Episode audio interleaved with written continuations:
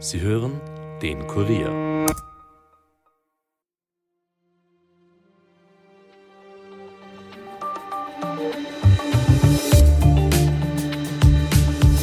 Laut Medienberichten sollen die USA und der Irak Gespräche über die Zukunft der US-Militärpräsenz im Irak führen. Die irakische Regierung will, dass die US-Truppen abgezogen werden. Derzeit hat die USA ja um die 2500 Soldaten im Irak stationiert. Diese haben aber keine kämpferische Aufgabe mehr, sondern eine beratende und ausbildende, um so zu einer Stabilisierung der Region zu verhelfen. Warum sollen die Truppen nun abgezogen werden? Inwiefern könnte das die Region, aber etwa auch die äußerst schwierigen Beziehungen zum Iran beeinflussen? Und verliert die USA zunehmend ihre Position als Weltpolizei? Unter anderem über diese Fragen spreche ich heute mit Kurier Außenpolitik-Redakteur Armin Arbeiter. Mein Name ist Caroline Bartosch. Es ist Donnerstag, der 25. Jänner 2024 und ihr hört den Daily Podcast des Kurier. Schön, dass ihr zuhört. Die rund 2500 US-Soldaten, die im Irak stationiert sind, sollen die irakischen Sicherheitskräfte vor allem für den Kampf gegen die Terrororganisation Islamischer Staat, kurz IS, ausbilden. Eine kämpferische Position haben die US-Soldaten schon länger nicht mehr. Allerdings werden seit Wochen US-Basen im Irak von dem Iran nahestehenden Milizen beschossen. Die irakische Regierung und das irakische Parlament verurteilen aber die US-Luftschläge gegen eben diese Milizen. Zitat Die fortgesetzte US-Aggression ist eine eklatante Verletzung der irakischen Souveränität und eine Missachtung internationaler Vereinbarungen durch Washington, heißt es etwa in einer Erklärung des Parlaments. Es ist also nicht allzu verwunderlich, dass die USA und der Irak laut einem CNN-Bericht schon bald über den Abzug der letzten US-Soldaten im Land verhandeln wollen. Doch was würde so ein Abzug für die Region bedeuten? Was für die USA? Und inwiefern würde er auch die Stellung des Irans beeinflussen? Um darüber zu sprechen, ist jetzt mein Kollege Armin Arbeiter aus dem Kurier Außenpolitik-Ressort hier bei mir im Studio. Hallo Armin. Hallo Caro. Armin, derzeit befinden sich ja etwa 2500 US-Soldaten im Land. Vielleicht kannst du zu Beginn kurz erklären, was ist denn deren Aufgabe dort? Ja, deren Aufgabe ist es seit 2021 nicht mehr zu kämpfen, sondern die irakischen Sicherheitskräfte, also nicht nur das Militär, sondern auch die äh, Polizei, die durchaus anders ausgerüstet ist als bei uns in Europa, mhm. äh, auszubilden, dass sie im Falle eines Wiedererstarkens des IS den IS bekämpfen können erfolgreich. Diese Mission läuft seit einem guten Zeitl, nachdem 2017 der IS besiegt worden ist funktioniert nicht sehr gut, das muss man gleich dazu sagen. Man bräuchte, sagen die einen, viel mehr Zeit, die anderen sagen Military Assistance. Also tatsächlich die, die Ausbildungsmissionen funktionieren überhaupt nicht äh, und verweisen zum Beispiel auf Afghanistan, wo man doch 20 Jahre versucht hat, die afghanischen Streitkräfte auszubilden, mit dem Ergebnis, dass sie innerhalb von wenigen Wochen das gesamte Land an die Taliban verloren haben. Mhm.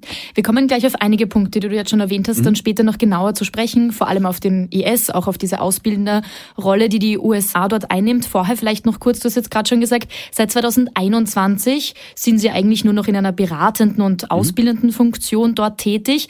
Eigentlich wurde ja schon 2011 angekündigt, dass die USA die Kampfrolle im Land dort einstellen möchte. Vielleicht kannst du kurz erklären, wie kommt es jetzt zu dieser Diskrepanz zwischen 2011 und 2021? Mhm. Ja, 2011 hat man gesagt, man verlässt den Irak. Das war das große Versprechen von US-Präsident Barack Obama. Was dann passiert ist, vor allem die sunnitische Minderheit. Das ist, äh, man redet von 74 Prozent Schiiten und der Rest zum größten Teil Sunniten, gerade im Nordwesten des Landes. Mhm. Die haben sich zusammengetan, also es hat davor schon die Terrormiliz Islamischer Staat gegeben und die ist immer mächtiger geworden, hat dann 2014 ihren Höhepunkt erreicht und hat große Städte im ganzen Land eingenommen. Wir erinnern uns an Mosul zum Beispiel. Sie sind aber auch weiter, waren 40 Kilometer vor Bagdad, haben große Teile eingenommen und dann hat man eben wieder gesagt, gut, wir müssen eine internationale Koalition gegen den IS starten. Man hat das relativ rasch durchgezogen. 2017, wie gesagt, ist Mosul auch wieder befreit worden, wie man es aus irakischer Sicht sagt. Und man hat gesagt, gut, wir bleiben hier. Im Irak bilden die Sicherheitskräfte aus, dass sich dieser Fehler nicht wiederholt. Mhm. Jetzt hat sich natürlich einiges geändert, gerade mit dem Gaza-Krieg. Und jetzt nimmt der Wunsch der irakischen Regierung zu, dass die USA den Irak verlassen. Mhm.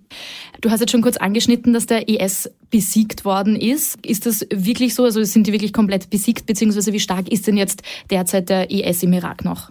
Im Irak ist er relativ schwach, zumindest wenn es darum geht, um, um, um Staatsgebiete etc. Zellen gibt es definitiv noch. Und es gibt auch Nährboden, muss man sagen. Es ist, wie gesagt, äh, die schiitische Mehrheit im Irak und auch dieses Lager ist untereinander etwas zerstritten. Mhm.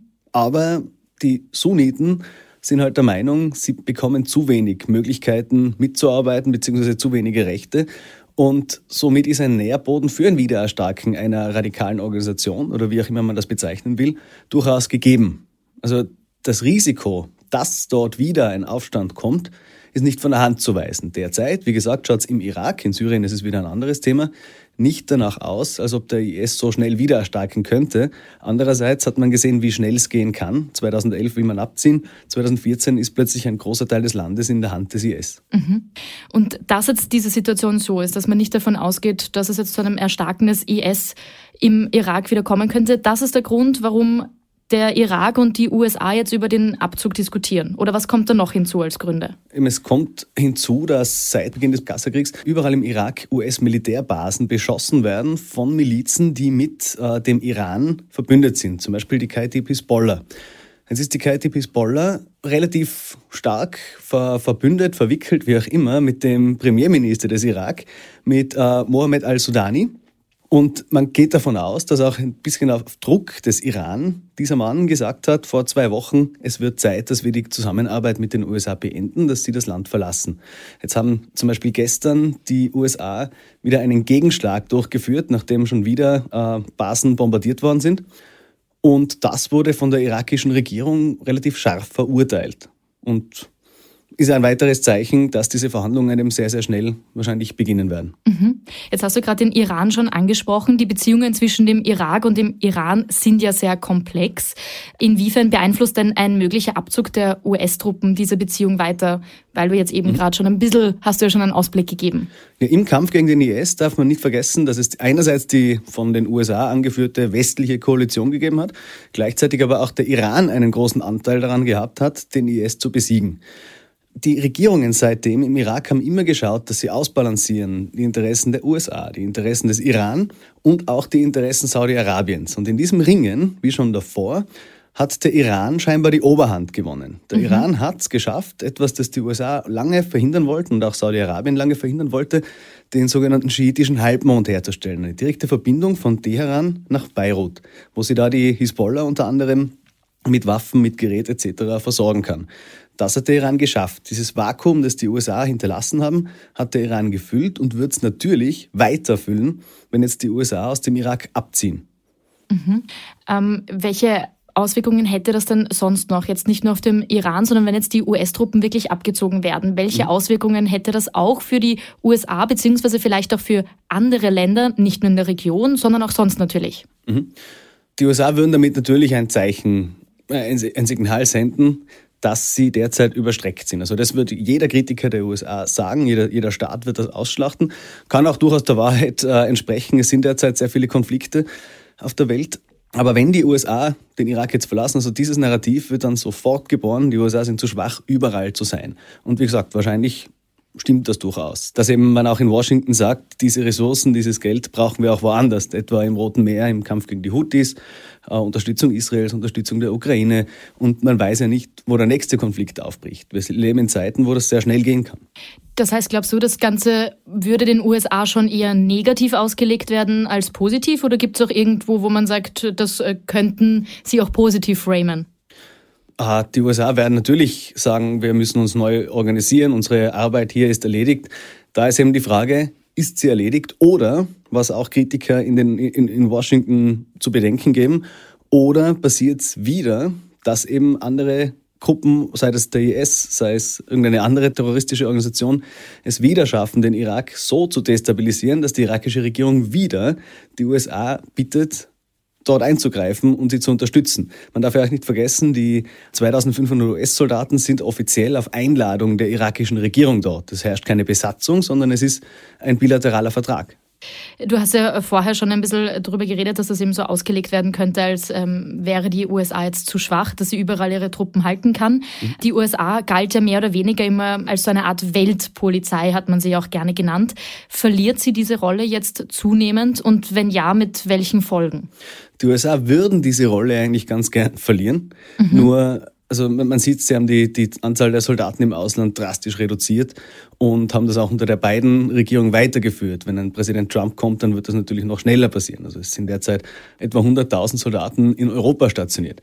Wie gesagt, diese Zahlen sind drastisch reduziert worden und man will sich mehr auf sich selbst beschränken, aber die gesamten Krisen und Kriege, die jetzt überall stattfinden, treffen natürlich auch die US-Wirtschaft beziehungsweise ihre validen Interessen in den verschiedenen Staaten. Und das werden sie wahrscheinlich neu ordnen müssen. Und eventuell ist man eben zum Schluss gekommen, okay, das im Irak, das ist jetzt einfach nicht die Priorität, die wir eigentlich ja, es, ist nicht, es hat nicht mehr die Priorität, die wir davor hatten. Mhm. Das hast du ja schon angesprochen, dass die USA auch in anderen Ländern Soldatinnen und Soldaten stationiert hat.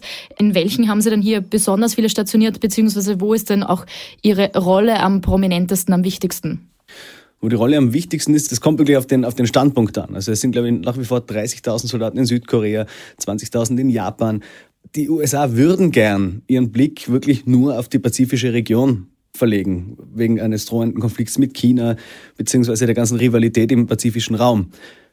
Durch den Ukraine-Krieg, jetzt durch, durch den Gaza-Krieg, muss Washington auch auf Europa schauen, beziehungsweise äh, auf Israel schauen und dort ihre Verbündeten, beziehungsweise die Ukraine mit Waffen und Gerät unterstützen, weil sie sagen, so können wir am ersten einerseits einen Gegner wie Russland, einen potenziellen Gegner wie Russland schwächen, andererseits die Sicherheitsinteressen Europas vertreten. Nach wie vor pochen die USA darauf, dass Europa die Verteidigung selbst in die Hand nimmt. Man darf gespannt sein, wie das dann ein US-Präsident Trump exekutieren wird. Also ob er dann wirklich sagt, so, jetzt ist vorbei, wir werden unsere Soldaten aus Europa abziehen und ihr seid für euch selbst verantwortlich. Das ist durchaus denkbar. Mhm. Sprich, man sollte sich jetzt auch in Europa, ist ein anderes Thema, aber trotzdem Gedanken machen, wie man sich ohne die USA auch verteidigen kann. Derzeit kann man es definitiv nicht, soll es tatsächlich zu einem Konflikt kommen. Aber das nur am Rande. Die USA, wie gesagt, wollen nicht mehr Weltpolizist sein, müssen es aber noch irgendwie sein, um tatsächlich auch ihre Interessen zu vertreten und Russland und China, vor allem diesen beiden Staaten, aber natürlich auch etwas Indien, Pakistan und dem Iran hier in der Region, um wieder auf den Irak zurückzukommen, etwas Paroli zu bieten. Mhm. Jetzt haben wir also die Situation. Die Regierung im Irak will eigentlich, dass die US-Truppen abgezogen wird. Mhm. Die USA will auch, dass äh, ihre Truppen von dort abgezogen werden. Das heißt, das ist eigentlich, ähm, kann man vielleicht sagen, so gut wie fix. Aber mhm. bei solchen Dingen werden ja trotzdem immer Bedingungen gestellt mhm. von beiden Seiten. Kannst du uns dazu schon was sagen? Welche Bedingungen sind das in diesem Fall? Der Irak will, dass es einen fixen Abzugsplan gibt, dass man wirklich in den nächsten Wochen, Monaten sagt, am x-ten 2000, wann auch immer was, sind die US-Truppen weg. Die USA sagen, wir würden gern erst dann gehen, wenn wir glauben, wie auch immer man das dann bemessen kann, wenn wir glauben, dass die irakischen Sicherheitskräfte ausreichend ausgebildet sind. Sie wollen einfach einen gesichtswahrenden Abzug haben. Das will der Irak nicht. Der Irak sagt, aus, es reicht. Mhm. Und das wird jetzt spannend zu sehen, wie sich das entwickeln wird. Weil du auch sagst, fixer Abzugsplan. Wie groß ist denn die Gefahr, dass es äh, vielleicht zu einem doch eher chaotischen Abzug kommen könnte, so wie das ja in Afghanistan der Fall war? Sehe ich so nicht, weil es eben keine starken Insurgenten wie eben die Taliban in Afghanistan gibt, weil es nicht absehbar ist, dass jetzt wirklich sofort der Irak überrannt wird von irgendeiner Gruppierung. Mhm. Aber das heißt, es ist auch jetzt davon auszugehen, dass dieser Abzug nicht ganz unmittelbar bevorsteht, sondern da wird wohl doch noch einige Zeit vergehen. Es kann schneller gehen, als man denkt. Es kann gut sein, dass es im Sommer schon passiert. Es kann gut sein, dass es in einem Jahr passiert. Also das wird man einfach in den nächsten Wochen, Monaten mitbekommen. Mhm.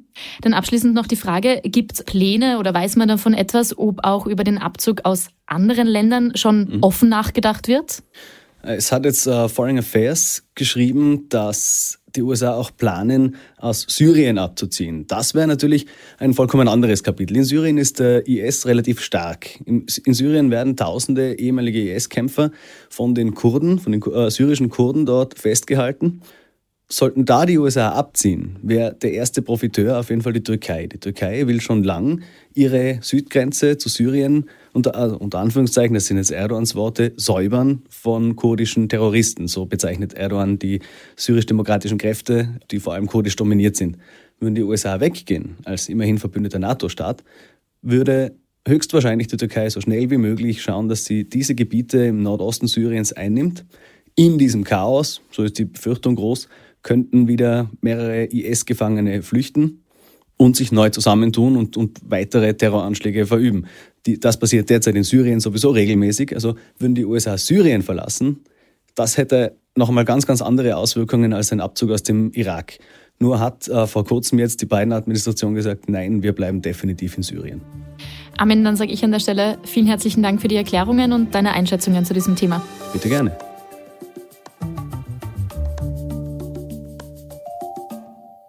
Und hier gibt es jetzt wie gewohnt noch einen schnellen Nachrichtenüberblick für euch. Der ehemalige türkise Finanzminister und Regierungsverhandler Gernot Blümel hat im Prozess gegen Sebastian Kurz wegen Falschaussage im Ibiza-Untersuchungsausschuss dem Ex-Kanzler Rückendeckung geboten. Der Zeuge betonte mehrmals die Eigenständigkeit der Minister bei Postenbesetzungen, auch wenn über Personalia viel, Zitat, diskutiert worden sei.